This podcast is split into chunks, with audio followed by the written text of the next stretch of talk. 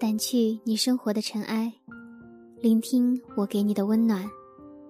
大家好，这里是一家茶馆网络电台，我是本期主播歌静，欢迎您的收听。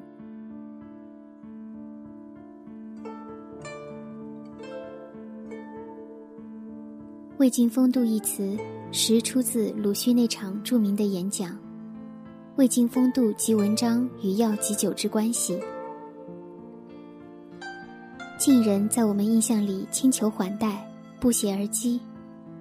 他们简约云淡，超然绝俗。那种名士风范，确实是真名士自风流。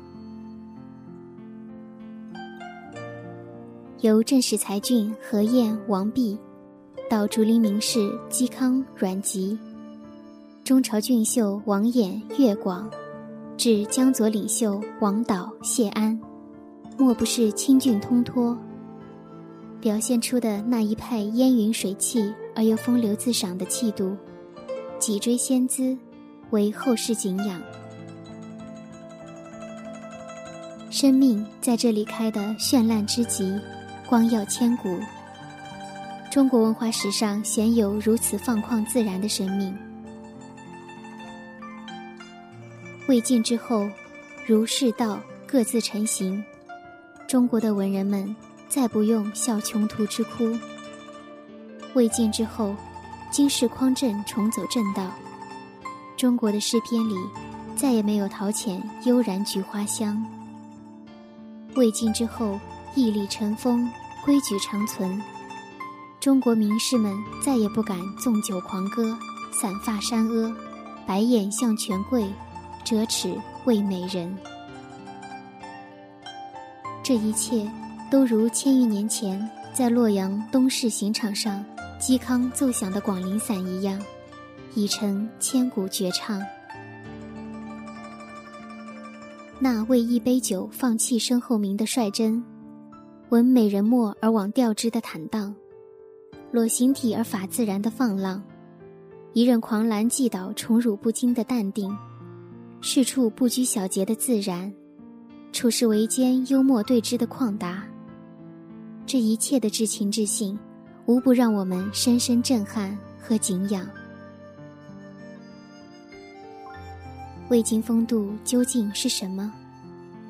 是春秋战国后第一个分裂期，知识分子被迫依附某个政治集团的散漫心境；是独尊儒术后，儒术又不值钱，因而元老入儒的尴尬处境。是哲学讨论日常化的大众情境，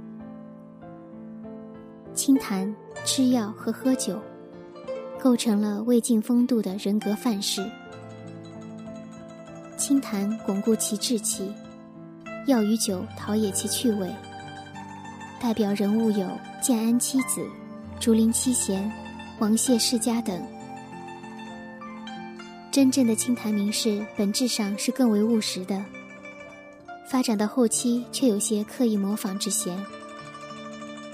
倘若说起初阮籍们是为了避政治而清谈，那么发展到晋简文帝后，清谈反而相当于现代的文凭吃香，成了晋人攀升的依据。魏晋风度的极致，是陶渊明提出桃花源的设想。知识分子。是社会上信仰最为虔诚的一群。即使政治逼迫他们放浪形骸，他们骨子里也不敢忘掉忧国。陶渊明归去来兮，最后还是充满政治热情的留下了桃园情节。魏晋风度在很多人看来是一种真正的名士风范，然而。魏晋风度却在历代每每遭贬。究其原因，大略是这帮名士们饮酒过度，醉生梦死，服食五石散，放达出格，有悖常理；另就是轻谈误国。据传说，竹林七贤之一的刘伶，纵酒扬狂，经常是抬棺狂饮，且身上一丝不挂于屋中。这些名士们为求长生而炼丹服药，穿衣习宽袍大袖，且经久不洗，故而多虱子。因而门师而谈，即一面按着狮子，一面谈话，在当时是件很高雅的举动。其实，以魏晋风度为开端的儒道互补的士大夫精神，从根本上奠定了中国知识分子的人格基础。影响的相当深远。可是，魏晋风度的所及也带来了弊端。许多人赶时髦，心情也并非如嵇康、阮籍式的沉重，却也学他们的放大。在名人效应之下，清谈、药与酒渐渐在魏晋社会流行起来。但是，流行正是纯品格的终结。千秋而下，高谈阔论不绝，觥筹交错不止。真正称得上风度的，却也只有那时的魏晋名士了。虽然查阅了资料，但是以我的功底，是无法将魏晋风度讲透彻、讲到位的。好在余秋雨先生曾写过一篇散文《遥远的绝响》，讲的就是魏晋风骨。原文太长，在这里穿插节选一部分分享给大家。让我们透过余秋雨笔下的阮籍和嵇康，一窥魏晋风流。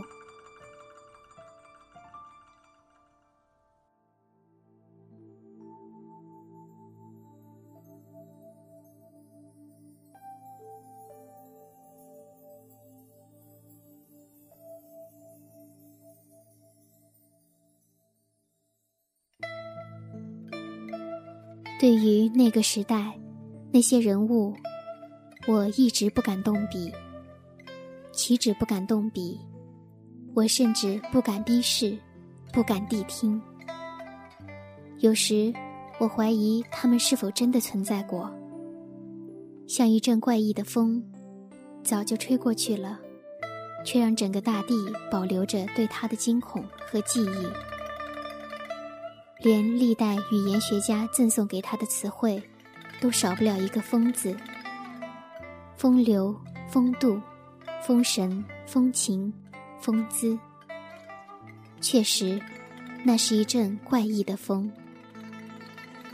我之所以一直躲避着他，是因为他太伤我的精神。那是另外一个心灵世界和人格天地。即便仅仅是仰望一下。也会对比出我们所习惯的一切的平庸。当年，曹操身边曾有一个文采很好、深受信用的书记官，叫阮宇，生了个儿子叫阮籍。曹操去世时，阮籍正好十岁，因此，他注定要面对后英雄时期的乱世，目睹那么多鲜血和头颅了。不幸，他又充满了历史感和文化感，内心会承受多大的磨难，我们无法知道。我们只知道，阮籍喜欢一个人驾着木车游荡，木车上载着酒，没有方向的向前行驶。泥路高低不平，木车颠簸着，酒坛摇晃着，他的双手则抖抖嗦嗦的握着缰绳。突然，马停了。他定睛一看，路走到了尽头，真的没路了。他哑着嗓子自问，眼泪已夺眶而出。终于，深深抽泣变成了嚎啕大哭。哭够了，持将驱车向后转，另外找路。另外那条路走着走着也到尽头了。他又大哭，走一路哭一路，荒草野地间谁也没有听见，他只哭给自己听。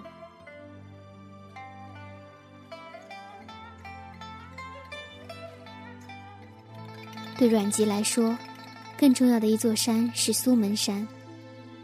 苏门山在河南辉县。当时有一位有名的隐士孙登隐居其间。苏门山因孙登而著名，而孙登也常被人称之为苏门先生。他从孙登身上知道了什么叫做大人。他在文章中说：“大人是一种与造物同体、与天地并生、逍遥浮世、与道俱成的存在。”相比之下，天下那些束身修行、足履神墨的君子是多么可笑！天地在不断变化，君子们究竟能固守住什么礼法呢？平心而论，阮籍本人一生的政治遭遇并不险恶，因此，他的奇特举止也不能算是直接的政治反抗。直接的政治反抗再英勇再激烈，也只属于政治范畴。而阮籍似乎执意要在生命形态和生活方式上闹一番新气象。政治斗争的残酷性，他是亲眼目睹了。但在他看来，既然没有一方是英雄的行为，他也不去认真的评判谁是谁非。鲜血的教训。难道一定要用新的鲜血来计数吗？不，他在一批批认识和不认识的文人名士的新坟丛中，猛烈的景悟到生命的极度卑微和极度珍贵。他狠下心来，伸出双手，要以生命的名义索回一点自主和自由。他到过广武山和苏门山，看到过废墟。听到过笑声，他已是一个独特的人，正在向他心目中的大人靠近。人们都会说他怪异，但在他眼里，明明生就了一个大活人，却像狮子一样活着，才叫真正的怪异。做了狮子还洋洋自得的冷眼瞧人，那是怪异中的怪异。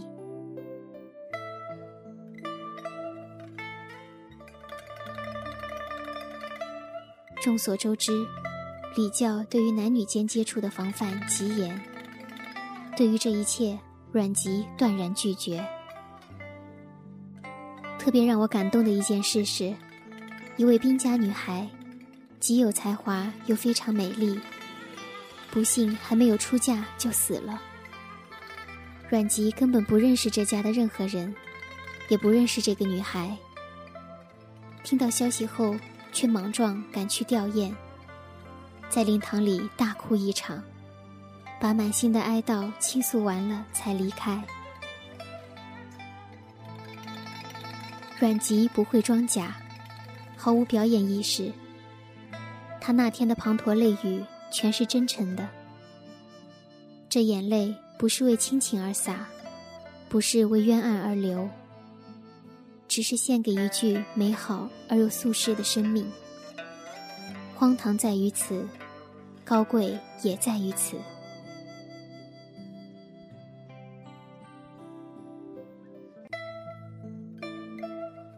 魏晋时期的一大好处是生态和心态的多元。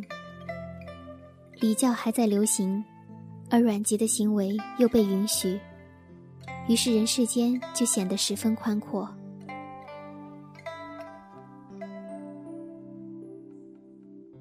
既然阮籍如此干脆地扯断了一根根陈旧的世俗经纬，而只取人生本意，那么他当然也不会受制于人际关系的重负。他是名人，社会上要交结他的人很多。他深知世俗友情的不可靠，因此绝不会被一个似真似幻的朋友圈所迷惑。他要找的人都不在了。刘邦、项羽只留下一座废城，孙登大师只留下满山长啸。亲爱的母亲已经走了，难耐的孤独包围着他。他厌烦身边虚情假意的来来往往，常常白眼相向。时间长了，阮籍的白眼也就成了一种明确无误的社会信号，一道自我维护的心理障壁。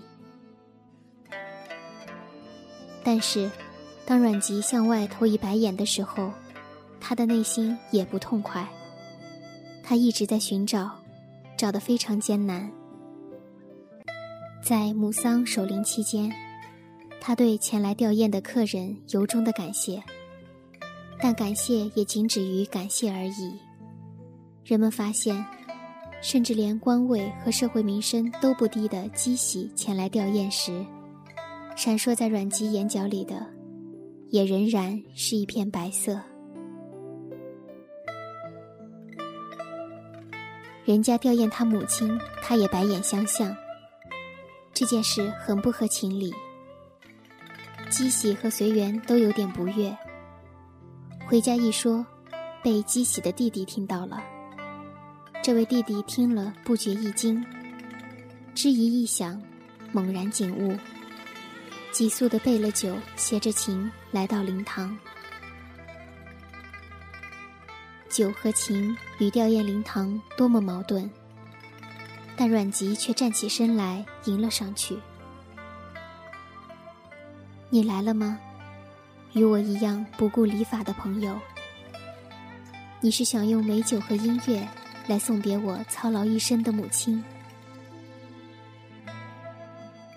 阮籍心中一热，终于把深褐色的目光浓浓的投向这位青年。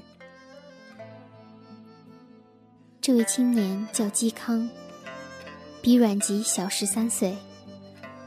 今后他们将成为终身性的朋友，而后代一切版本的中国文化史，则把他们俩的名字永远的排列在一起，怎么也拆不开。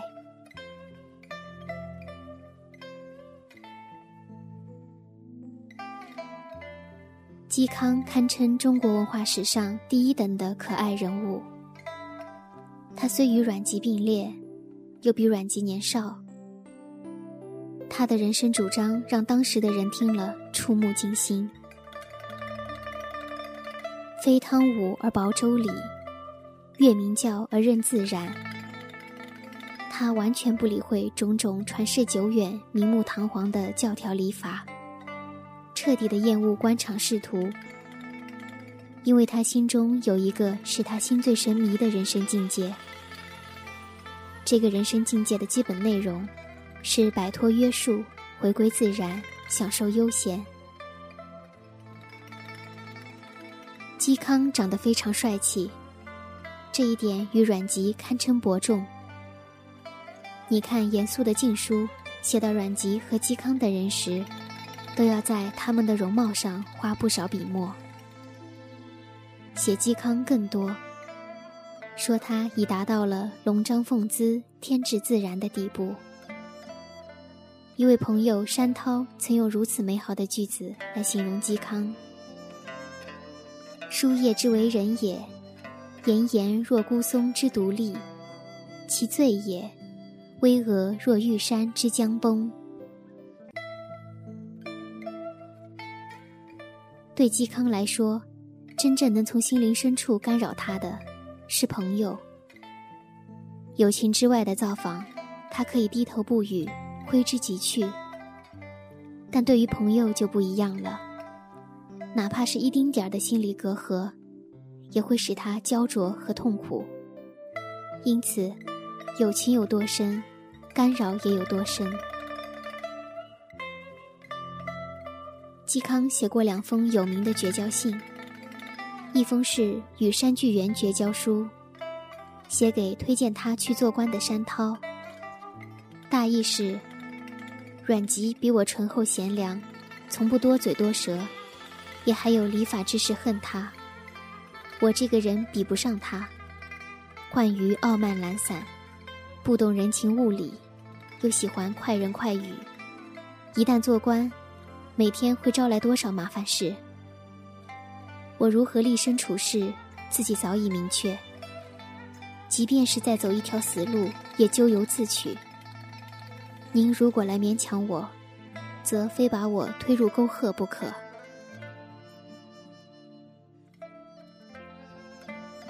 另一封则写给吕逊，因吕逊陷害亲弟，其弟吕安因不孝而获罪。嵇康不知官场门路，唯一能做的是痛骂吕逊一顿，宣布绝交。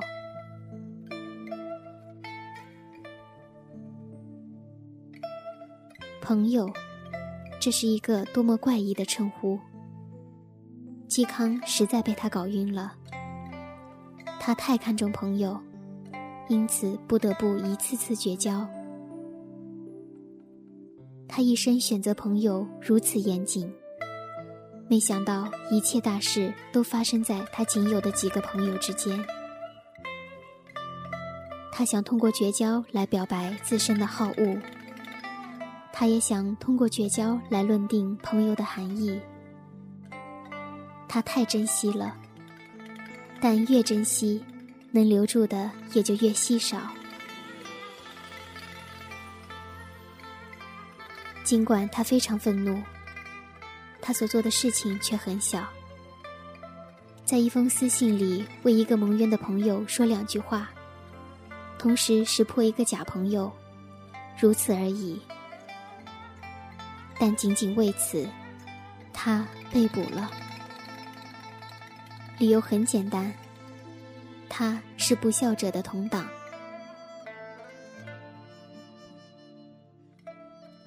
这是中国文化史上最黑暗的日子之一，居然还有太阳。嵇康身带木枷，被一群兵丁从大狱押到刑场。刑场在洛阳东市，路途不近。嵇康一路上神情木然而飘渺，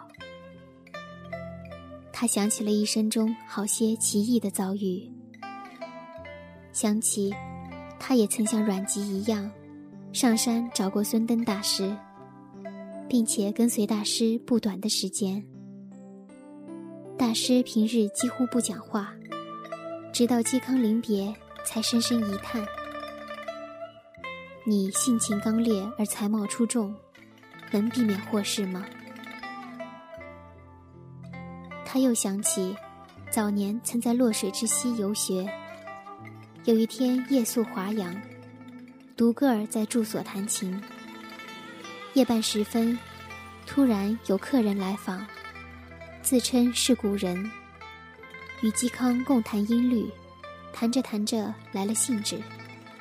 向嵇康要过琴去，弹了一曲《广陵散》，声调绝伦。弹完便把这个曲子传授给了嵇康，并且反复叮嘱，千万不要再传给别人了。这个人飘然而去，没有留下姓名。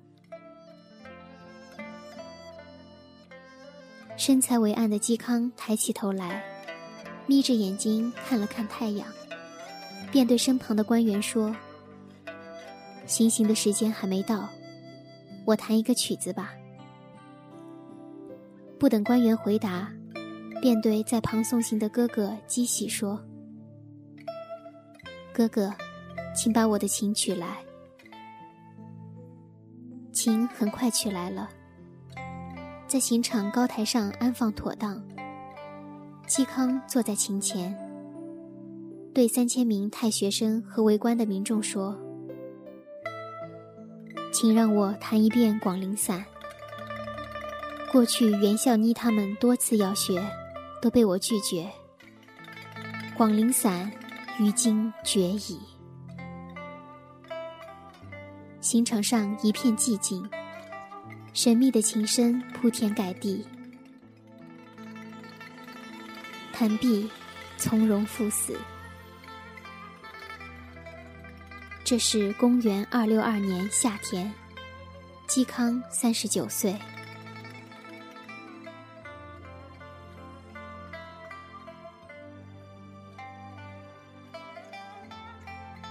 为什么这个时代、这批人物、这些绝响，老是让我们割舍不下？我想，这些在生命的边界线上艰难跋涉的人物，似乎为整部中国文化史做了某种悲剧性的人格奠基。他们追慕宁静而浑身焦灼，他们力求圆通而处处分裂，他们以昂贵的生命代价，第一次标志出一种自觉的文化人格。在他们的血统系列上，未必有直接的传代者，但中国的审美文化从他们的精神酷刑中开始毅然自立。魏晋名士们的焦灼挣扎，开拓了中国知识分子自在而又自为的一方心灵密土。文明的成果就是从这方心灵密土中蓬勃地生长出来的。以后各个门类的千年传代，也都与此有关。但是，当文明的成果逐代繁衍之后，当年精神开拓者们的奇异形象却难以复见。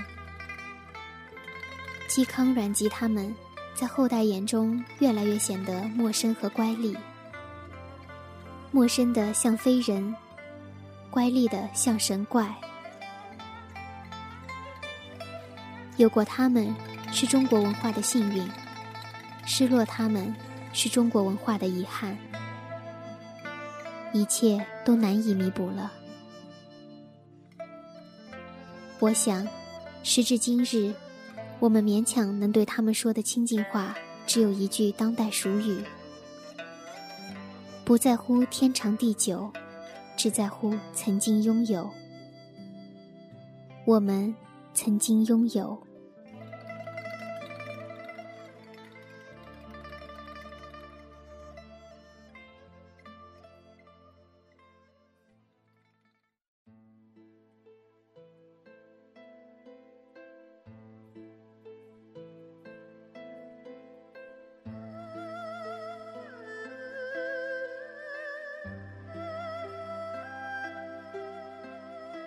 余秋雨先生在这篇遥远的绝响中，花了不少笔墨，介绍了魏晋风度的社会原因和社会背景，将那个时候的魏晋称为无序和黑暗的后英雄时期。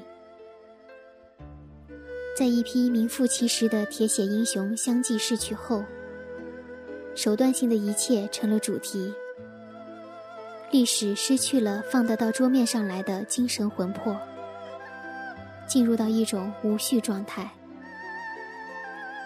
专制的有序会酿造黑暗，混乱的无序也会酿造黑暗。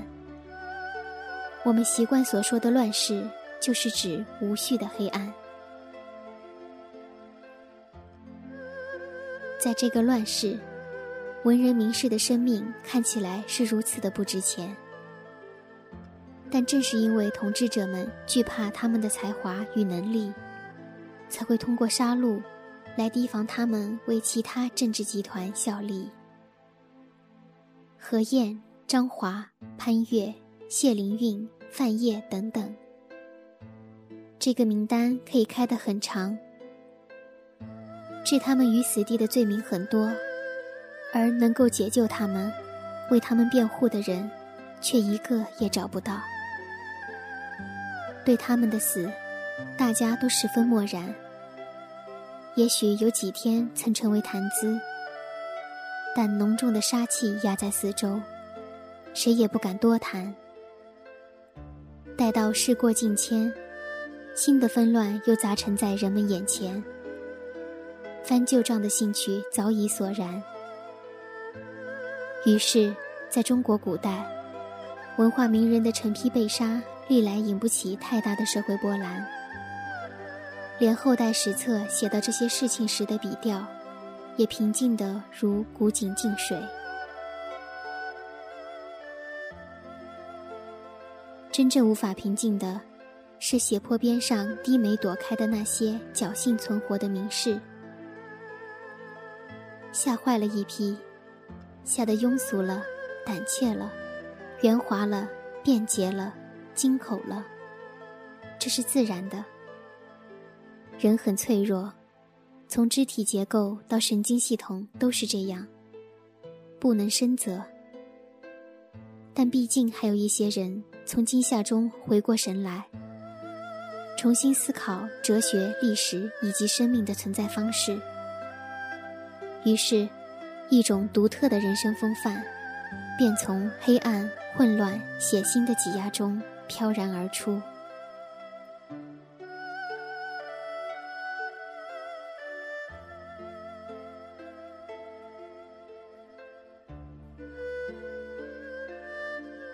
我常常会想，如果阮籍、嵇康等人活到现世，会是怎样一番风景？会不会同样精彩绝艳，然后余生安稳？又会想，若现实中有人效仿魏晋风度，又会如何？是自成一家，还是为人诟病？想着想着，便觉得自己有些无趣。每个人都生存在特定的时代背景和自身环境之下，历史也是在特定的社会背景下发生的过往。若抛开了魏晋那个乱世，又何来魏晋风度呢？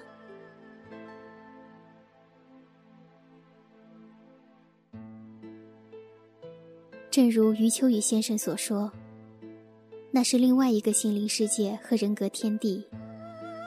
即便仅仅是仰望一下，也会对比出我们所习惯的一切的平庸。我们所能做的，也只是为那些风流名士们惊叹和惋惜。有过他们，是中国文化的幸运；失落他们，是中国文化的遗憾。万幸，他们曾经存在过。万幸，我们曾经拥有过。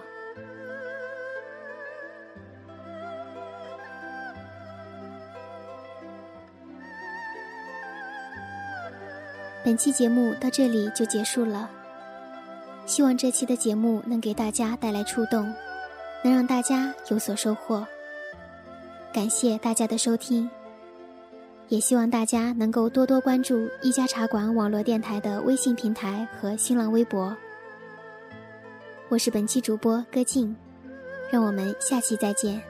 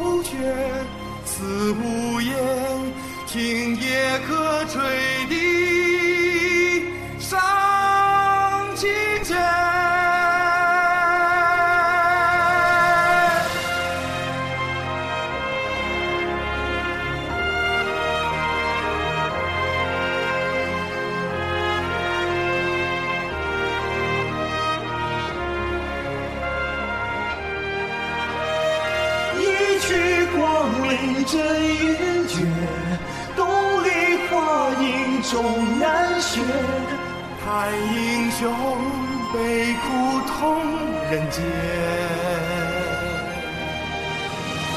何梨花听生死意，寂寂事不尽瓯泉。死无言，听也可坠地